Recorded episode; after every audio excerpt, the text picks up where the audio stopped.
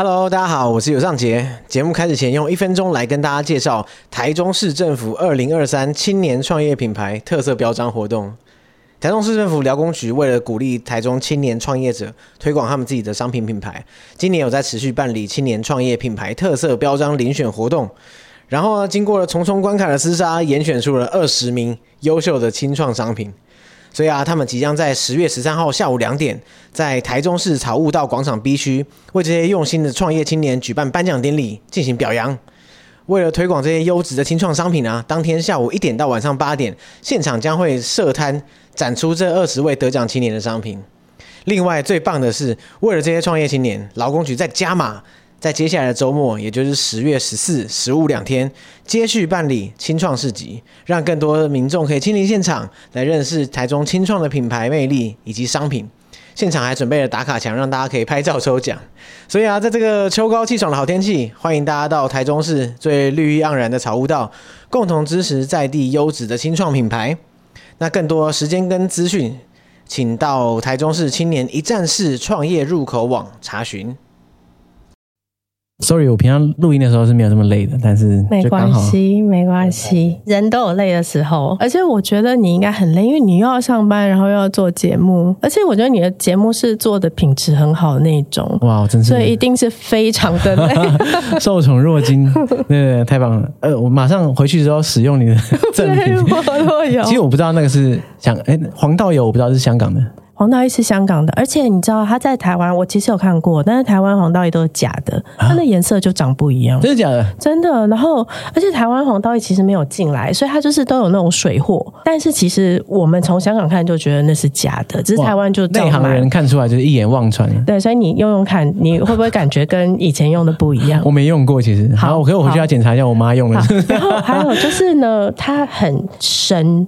所以你不要这擦肚子什么擦太厉害，不然它那个后劲非常的强。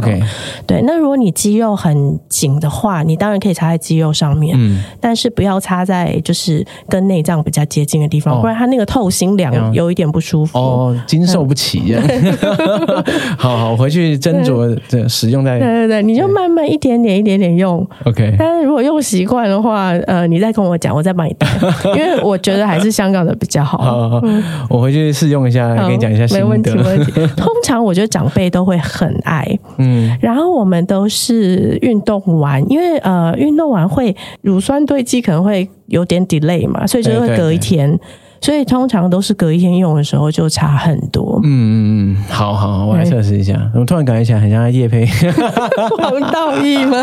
哦，by the way，黄道益很有故事。黄道已经过世了，然后他的家人就开始疯狂抢，因为他真的卖很好哦，所以他家人就一直抢这个这个收益、这个、这个商标。对，然后就把以前的事情全部翻出来哦，就说什么他们以前都用神油啊，然后那些油都是没有经过什么政府认证的、啊哦。我想也是啊。对，然后我们就。都看了这些新闻，想说难怪它这么有效，越奇怪越有效，都是不合法的。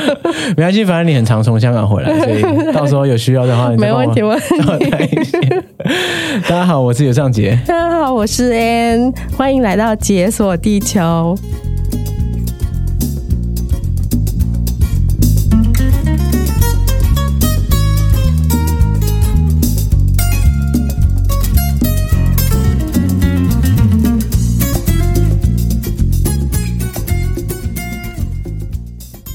耶！哇，赶在你回来台湾这没有几天，及时约成，真的很感动。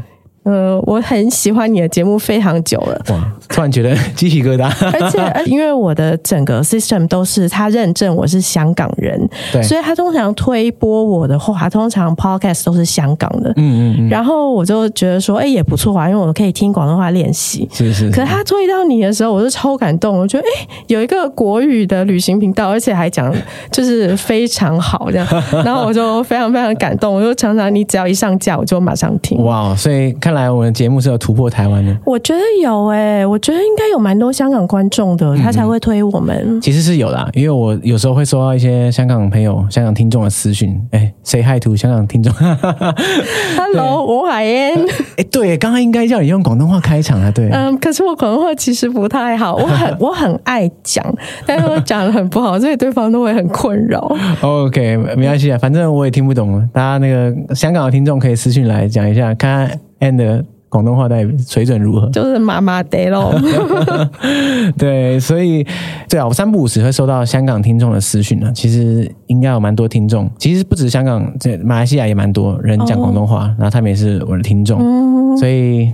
大家可以就是来检检视一下你的 广东话的水水水准，不好意思。好，所以赶在你在台湾这几天。我们要来聊聊香港的什么？呃，我想要聊香港是我最爱的地方，就是香港的山林。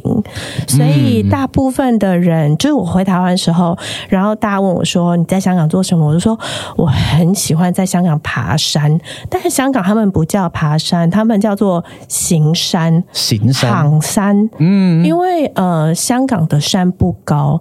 它最高的山也不到一千，所以就是以台湾来讲，大概就是那个礁山，嗯，甚至比阳明山、大帽山可能还要再矮一点，嗯嗯，所以嗯。就是香港人很喜欢行山，但是我跟其他国家的人说我在香港行山的时候，其实大家都会觉得奇怪。香港的印象就是呃都市丛林，对对对，很少有山的印象。哦、我一想到香港两个字，绝对跟山林没有任何关联。对，所以我就想说，哎，那我可以来跟大家推广一下，因为我呃有一些朋友呢，他们现在开始陆陆续续会出差，嗯，然后就会进香港，对。但是香港其实能玩的就是那些，所以你如果来过几次什么 Disneyland 什么都玩完了之后，就会觉得香港很无聊。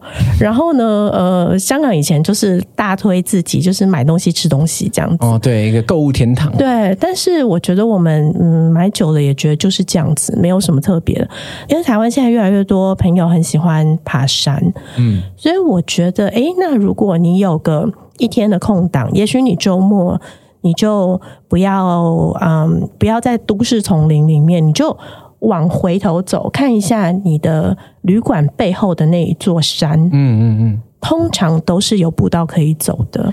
哦，哎，不过回到最一开始，就是你在香港目前是长居还是？对，我现在是长居，这样几年啦？呃，大概第五年了。哦，第五年，那蛮久的。嗯，对，那真的蛮久的。对。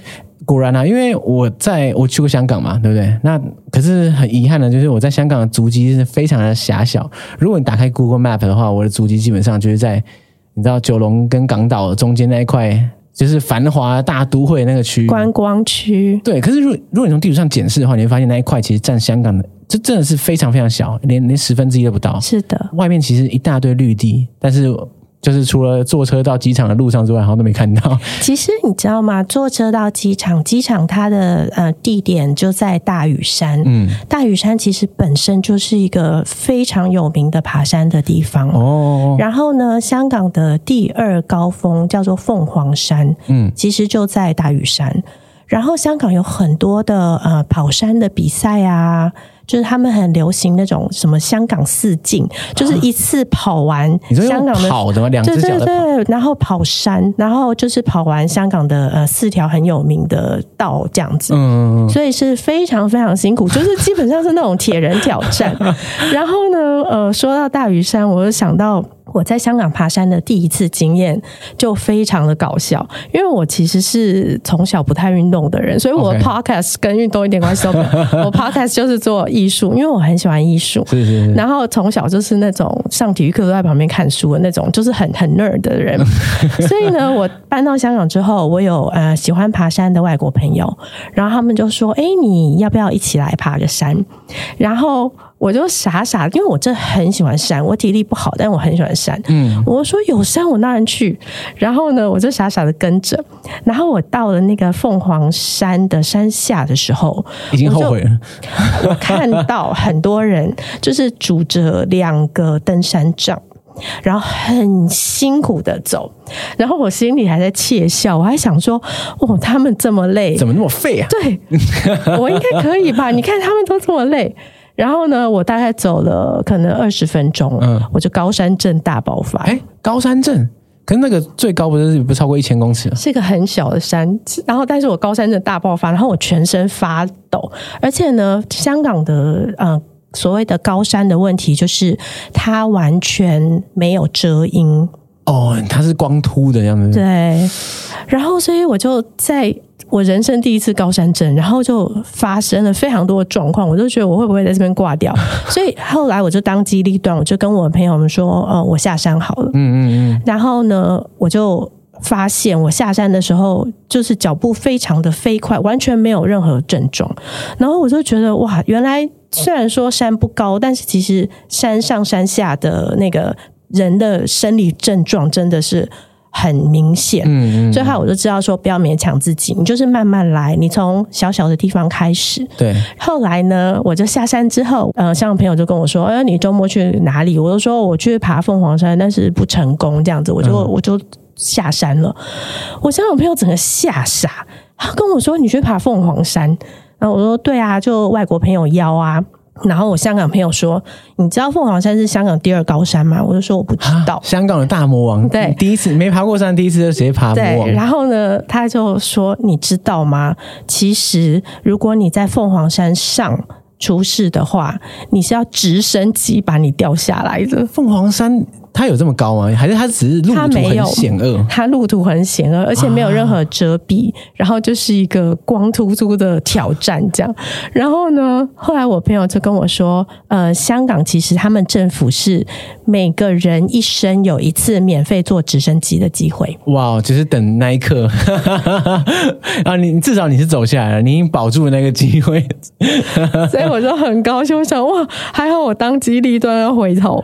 然后那，那你可以叫。直升机把你载上去，然后我那次还没用啊，把我送到山顶啊，非常的夸张。所以后来以后我们在呃航山的时候，就是常常听到那种直升机的声音，然后我们就会抬头看，想说哦，这个人是第一次用啊，来了来了，对，反正很很好笑的经历。然后有了那一次经历之后，我就想说，那我来训练我自己好了。如果有朋友约爬山，然后我就会问说，是很难的吗？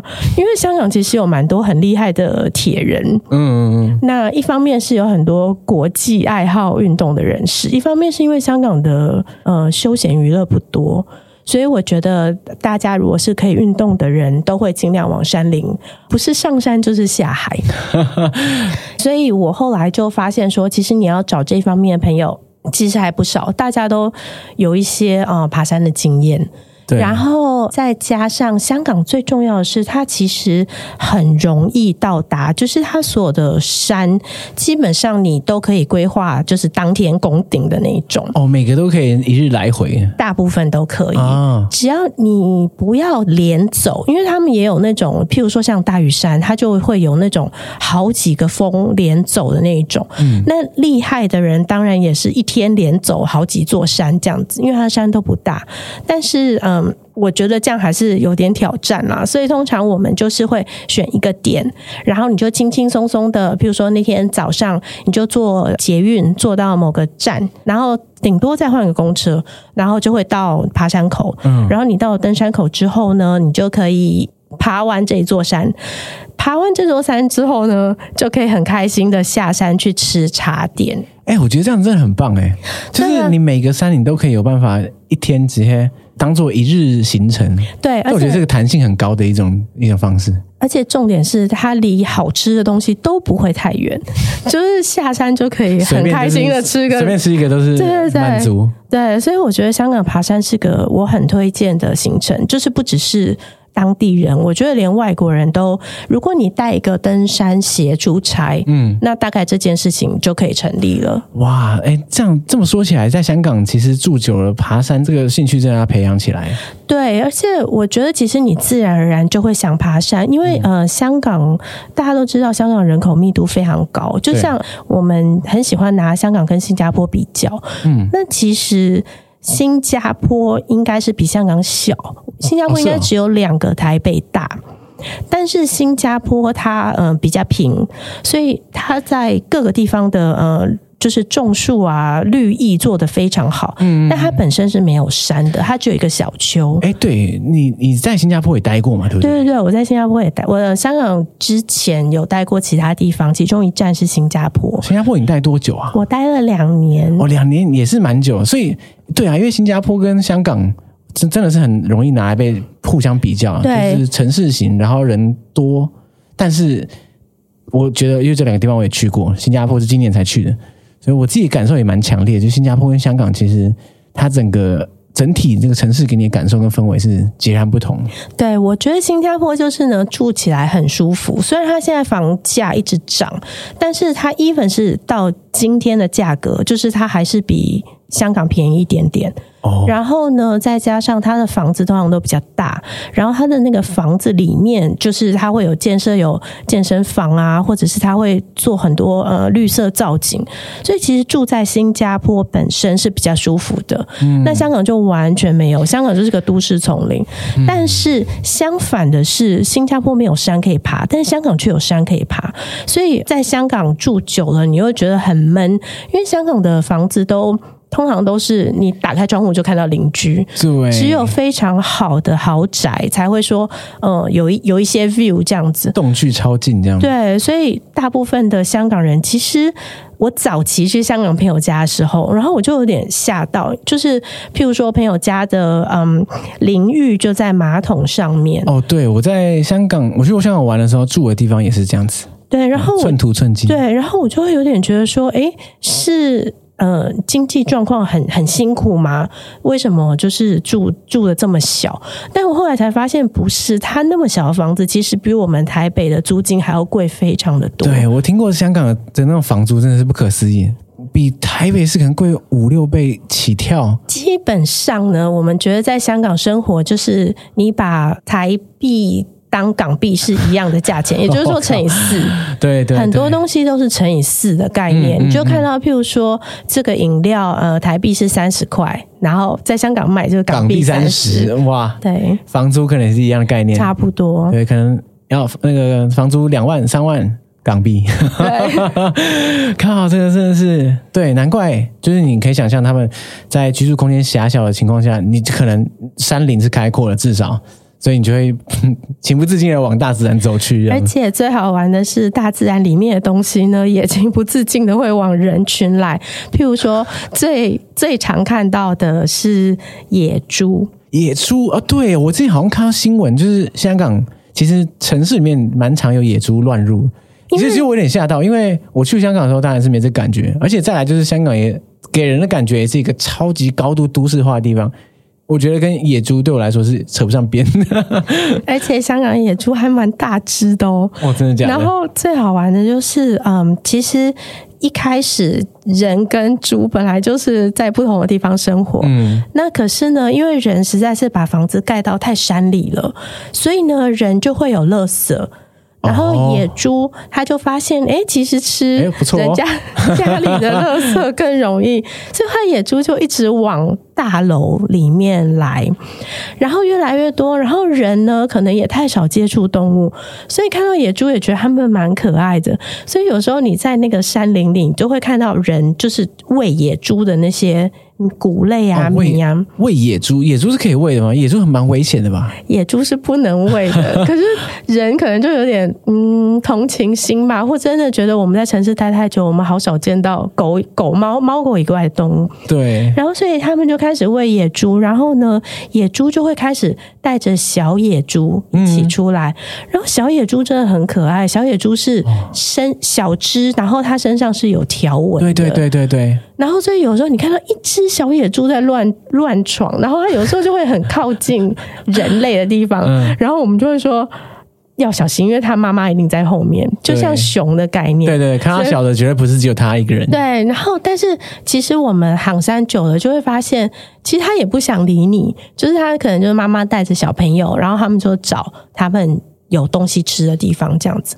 哇，久而久之，会不会野猪也被大家驯化？对，然后呢，曾经就有新闻，就那种小野猪闯进地铁里面，嗯，然后所以就太危险了，因为小野猪闯进地铁里面，它就是乱窜，对对对。然后尤其是其实香港有些野猪是长蛮大只的，就是是蛮危险的。嗯、所以后来香港政府在几年前就开始就是叫大家不要再喂野猪，然后他们就会如果抓到野猪的话，就会把它去世，然后。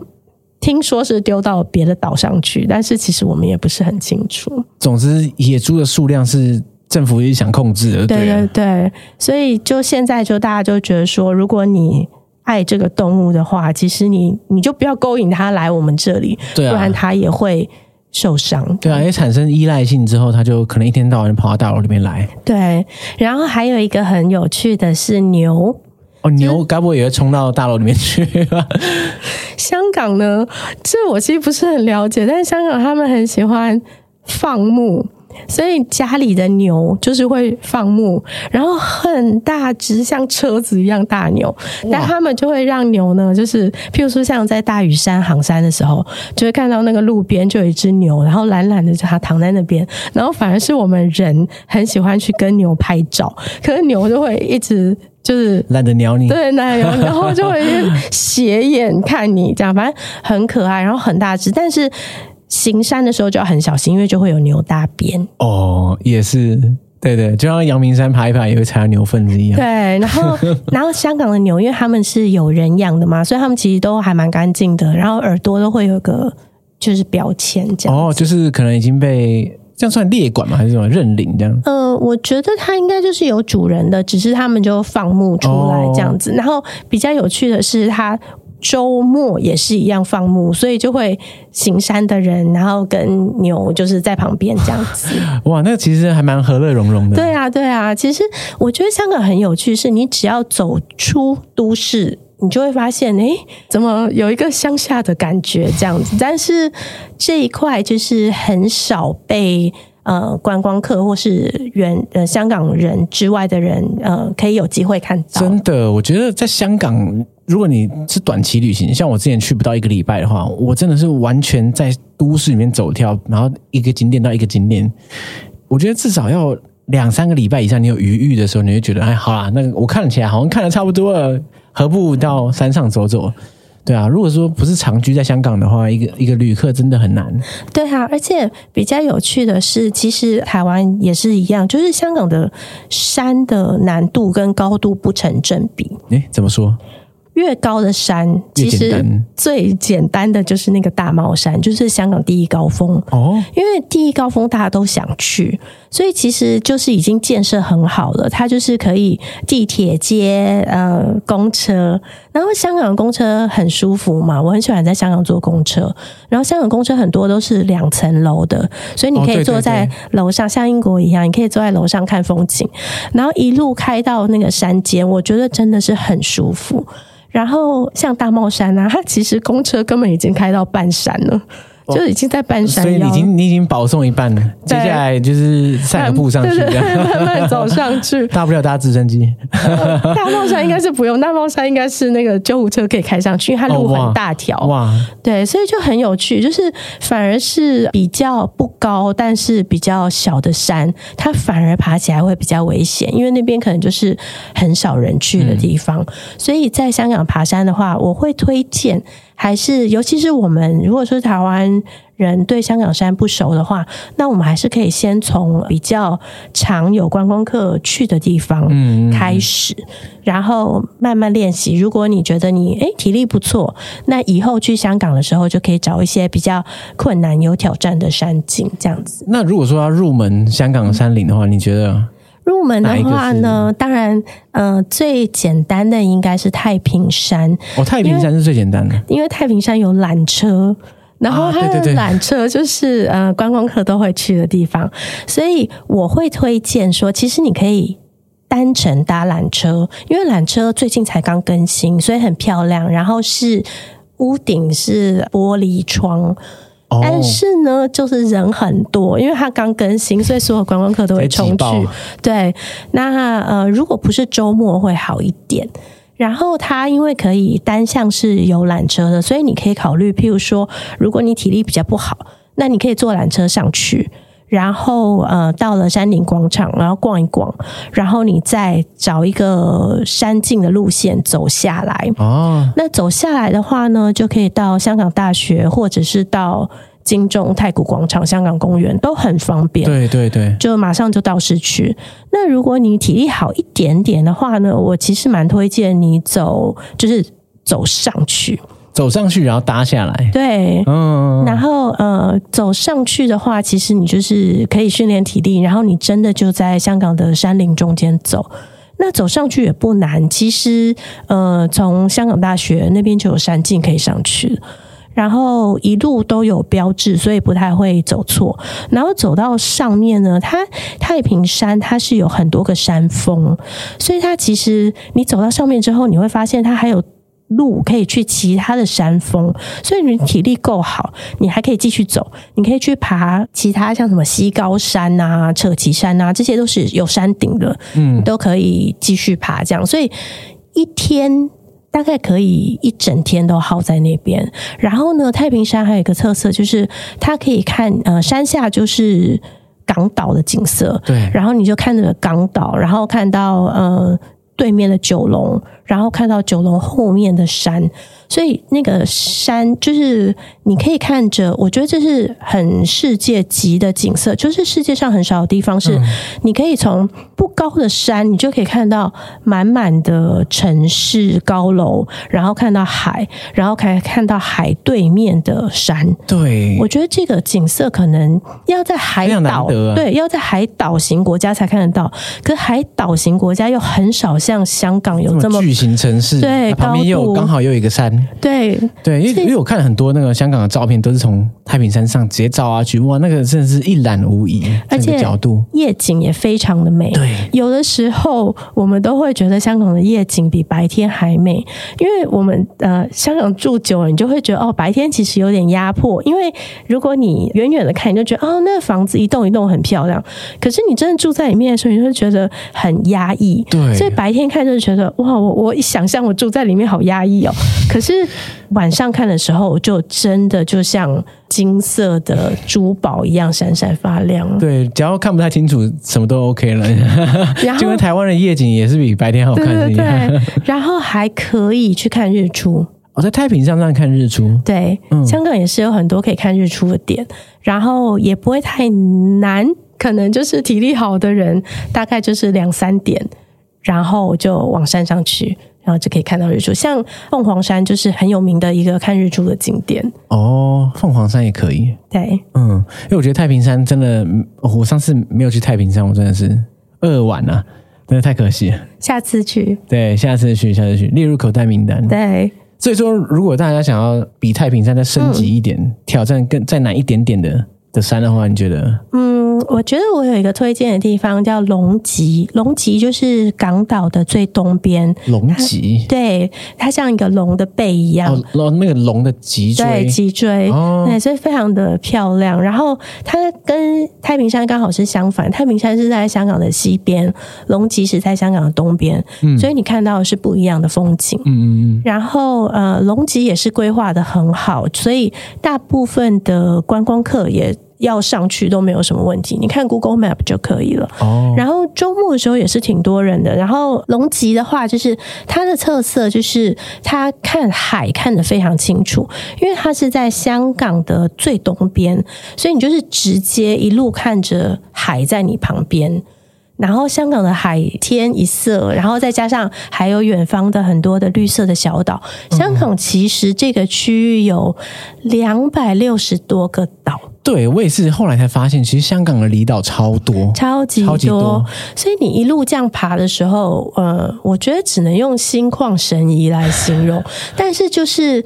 没有什么遮阴的地方。哇，香港山的特色果然就是这样子。对，就是遮阴的地方比较少，但有些还是有。但是我觉得龙脊也是因为这样子，所以它风景特别好。哦，对，因为你视线是全开阔，可是代价就是你就是暴露在那个 阳光下这样。对，然后尤其是最夸张的是，其实天气越热，照相越漂亮。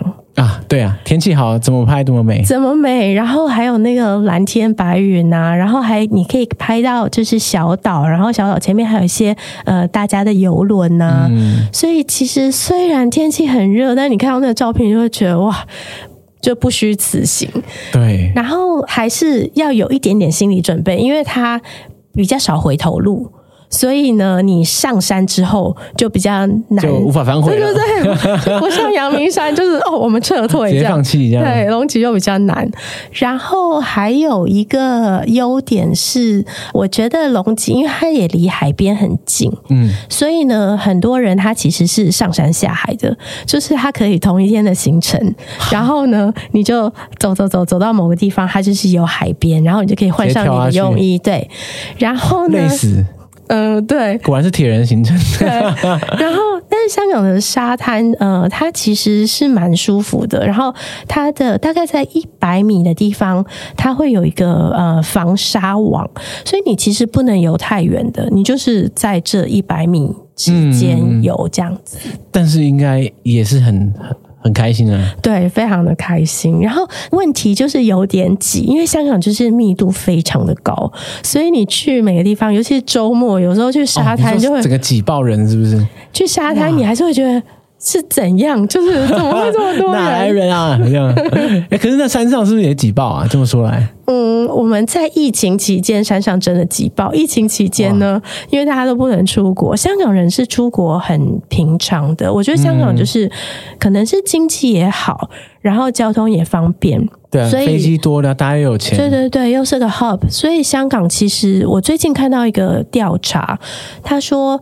呃，现在尤其再加上报复性旅游，现在香港人呢，平均他们是一年规划四次旅行。我一年出国旅行四次，哇，那。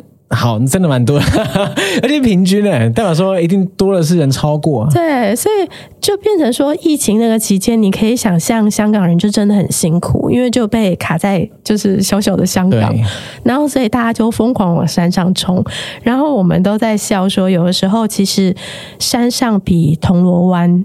还要挤，还要挤。大家觉得说，哎、欸，疫情的时候，哎、欸，去个人少的地方，上去人比下面还多。对，就超挤。然后最近的话，就是要小心那个呃太平山那个缆车，缆车也是非常的挤。哦、就是你排队，车所以会爆掉。对，排队可能也要排很久，就是可能要规划一下这样子。嗯，你这么说来的话，其实香港山既然可以一天来回，你轻松融入一个五天的行程之一的其中一天，完全没问题嘛？对啊，完全没有问题。看来是我就是太狭隘了。之前规划行程的时候，就专完全是在都市里面。我觉得真的是，哎呀，当年的我真的是。因为呃，我觉得香港就是刚去的人，你可能会对他那个都市的景象给震惊到，嗯，然后你就会有点迷失在那个都市丛林里面，对，迷途的羔羊，然后不知道去哪里。对，然后他们的都市最好玩是，他们有很多连接道，所以呢，其实你从地铁可以一路在连接道里面走非常远，走过好几个建筑，哇，然后这建筑中间可能都是商场啊，或者是办公室，所以你就。很自然的就一直在这些呃建筑里面走来走去，但其实我觉得有点可惜啦。对啊，对啊，对啊，所以哇，之后之后真的要特别安排一趟香港，然后就是亲近大自然的行程。但其实我自己本身不是一个很有规律在爬山的人，所以其实我觉得。一天可以来回的山，对我来说是刚刚好，非常的吸引人，就是去训练一下，流个汗这样子。对对对。然后，如果是想要去香港爬山，我会比较推荐就是秋冬，因为香港大家知道它很热，它是一个基本上没有什么冬天的岛，嗯，所以呢，其实它冬天非常的舒服。对啊，而且夏天哇又没遮阴，惨了，就是太阳直接照下来，又三十五度，然后又慢慢爬你的山，哇，死人了。所以香港很好玩，香港是夏天的时候，我们都是晚上去爬山。哦，晚上爬。对，然后我们就是好处就是你可以下班爬山。对，可能呃大概六点半天还是亮着，所以你就六点半的时候，然后你就像我们的话，因为我们是住在港岛，所以我们可能六点半以后就往半山太平山那个方向走，嗯、然后呢走上去可能大概。一个小时，一个半小时，然后就天刚好暗，你可以看一下夜景。然后再下来，居然有这个这种行程，所以下班的行程是去爬山。对，香港很夸张，香港很多你晚上你就会发现哇，很多那个体力很好的人，就是山上满满是人。对，然后靠着呃爬山在训练的也很多，所以他们就是反而是下班以后去。然后如果是呃。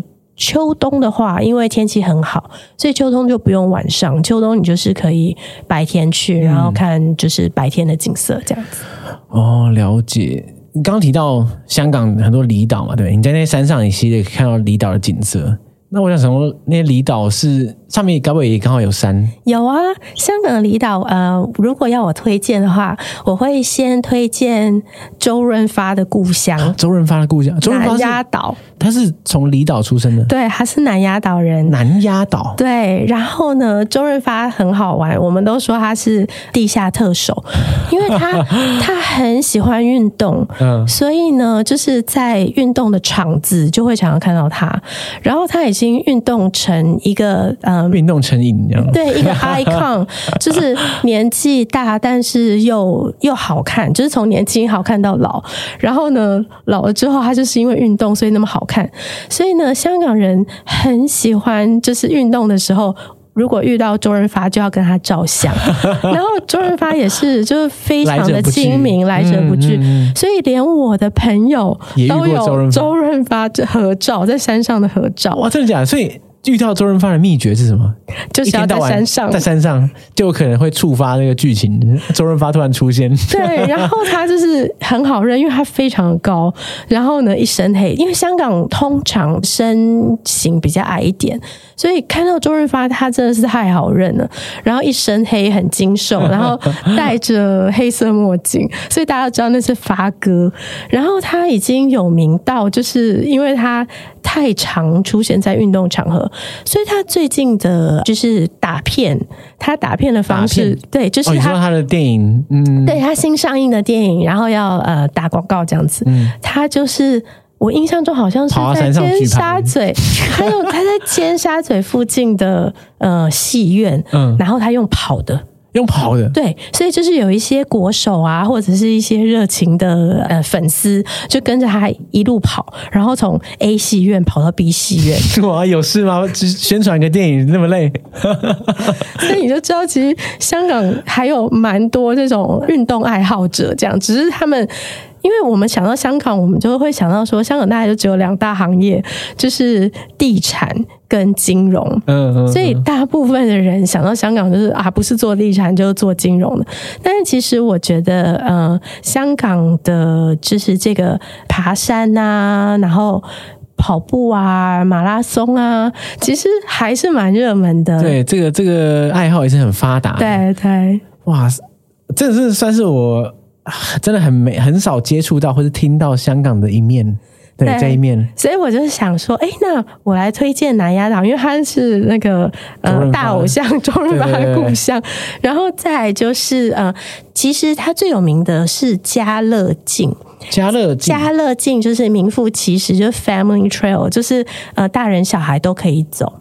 哦，佳乐径 Family Trail，对，哦，对对对。所以呢，它那个就是南丫岛有两个两个呃港口，那两个港口不是很远，所以你可以从，譬如说从中环码头，嗯，你就可以坐船到其中一个港口，然后你一下港口呢，你就会看到很多嗯。呃当地的海鲜餐厅啊，然后呢，有很多的土产，然后也有写说佳乐径往哪里走，所以如果你早一点到的话，那你就可以绕着佳乐径就绕着岛走一圈，走完之后就可以吃东西。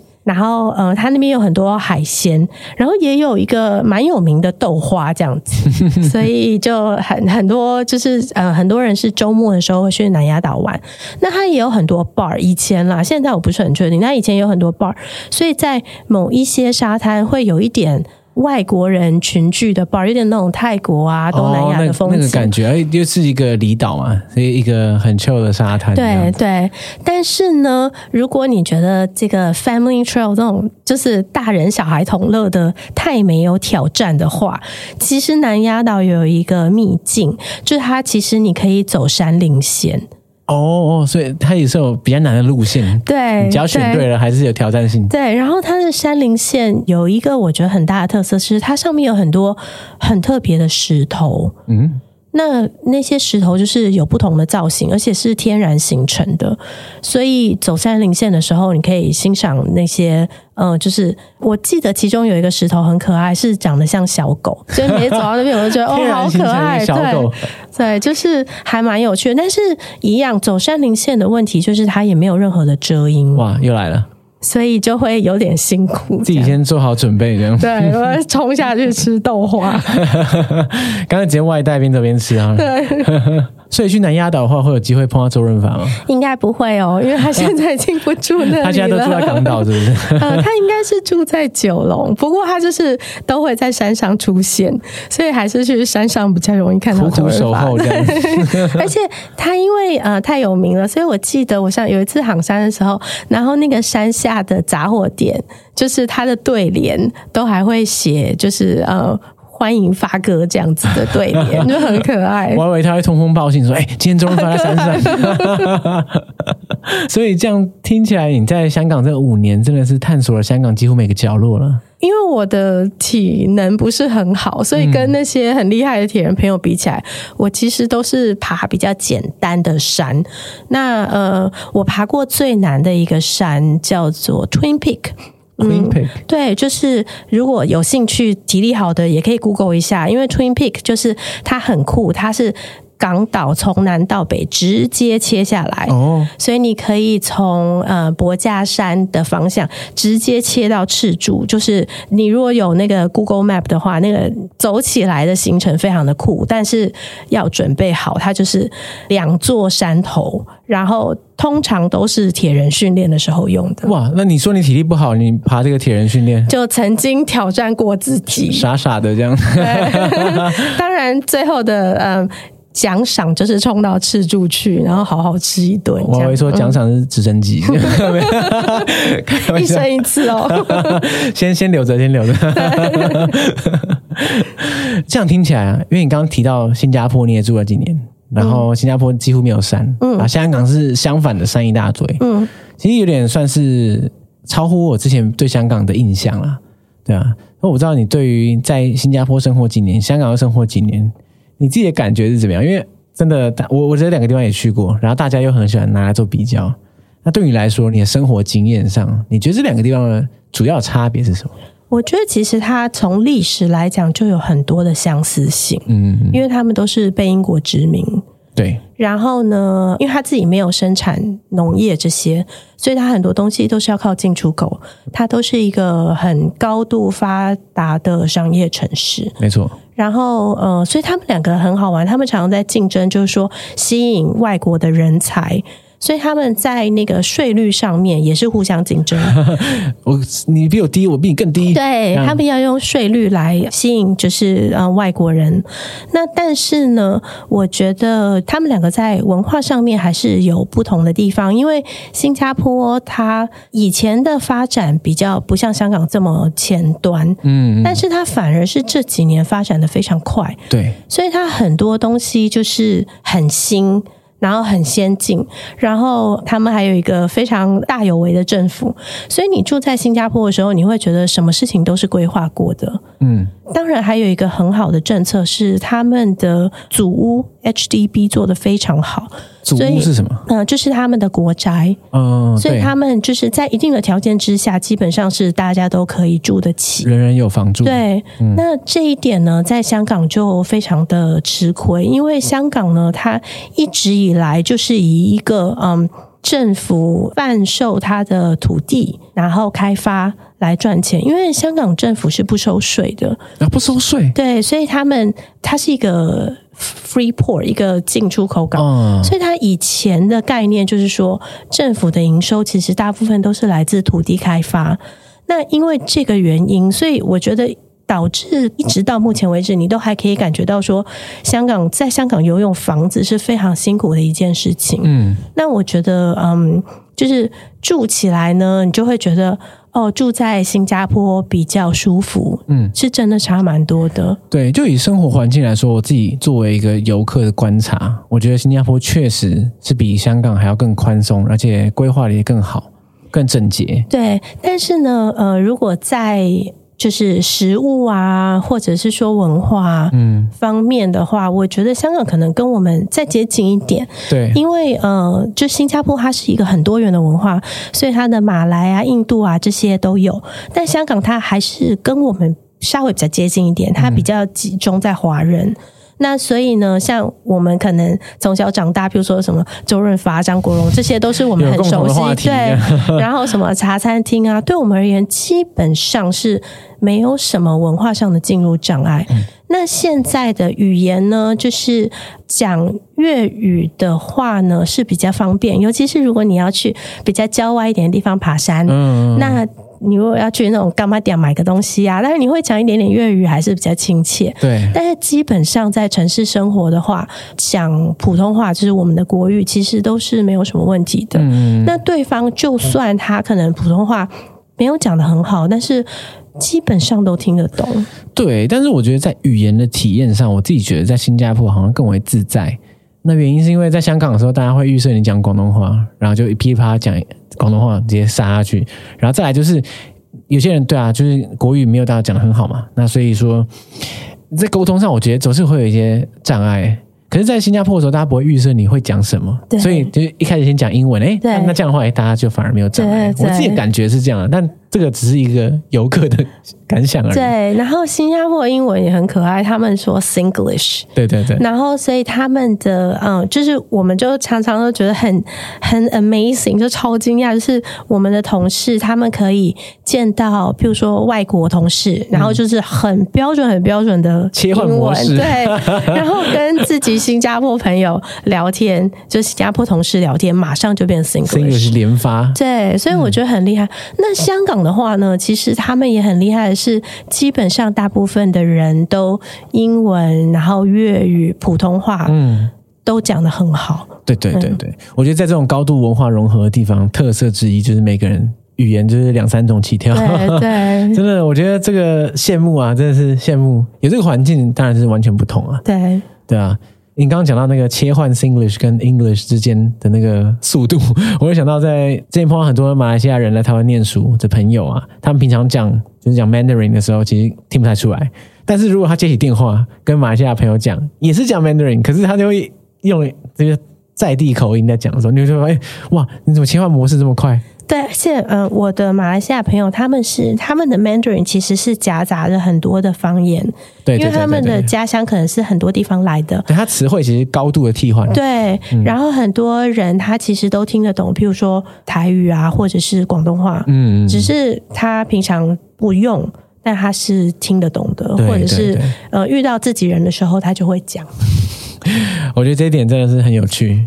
那另外一点有趣的就是，我觉得在新加坡或者马来西亚的时候，这种高度融合的地方，其实大家无法预知你是不是外国人。嗯，即使你开口讲话了，大家也还是不知道你是不是外国人，还是你是当地人。对，我觉得这一点是还蛮独特的啦。而且对于生活在那里的外国人来说。嗯，我觉得是一种自在。对啊，就是你不会觉得，哎，我走在路上一副外国人样，对的感觉。可是在香港的话，是不是你只要开口不是讲广东话，差不多大部分人会觉得啊，你应该就是外地人。对，嗯、呃，蛮明显的。但是我觉得，通常我们讲话，就台湾人讲话又有个台湾腔，对，嗯，所以他们蛮容易就会猜到说你是台湾人。欸、人 对，有人说香港人对台湾人算是相对友善，你觉得有？我觉得，我觉得是，尤其是对女生吧，可能就是呃，香港女生讲话比较快。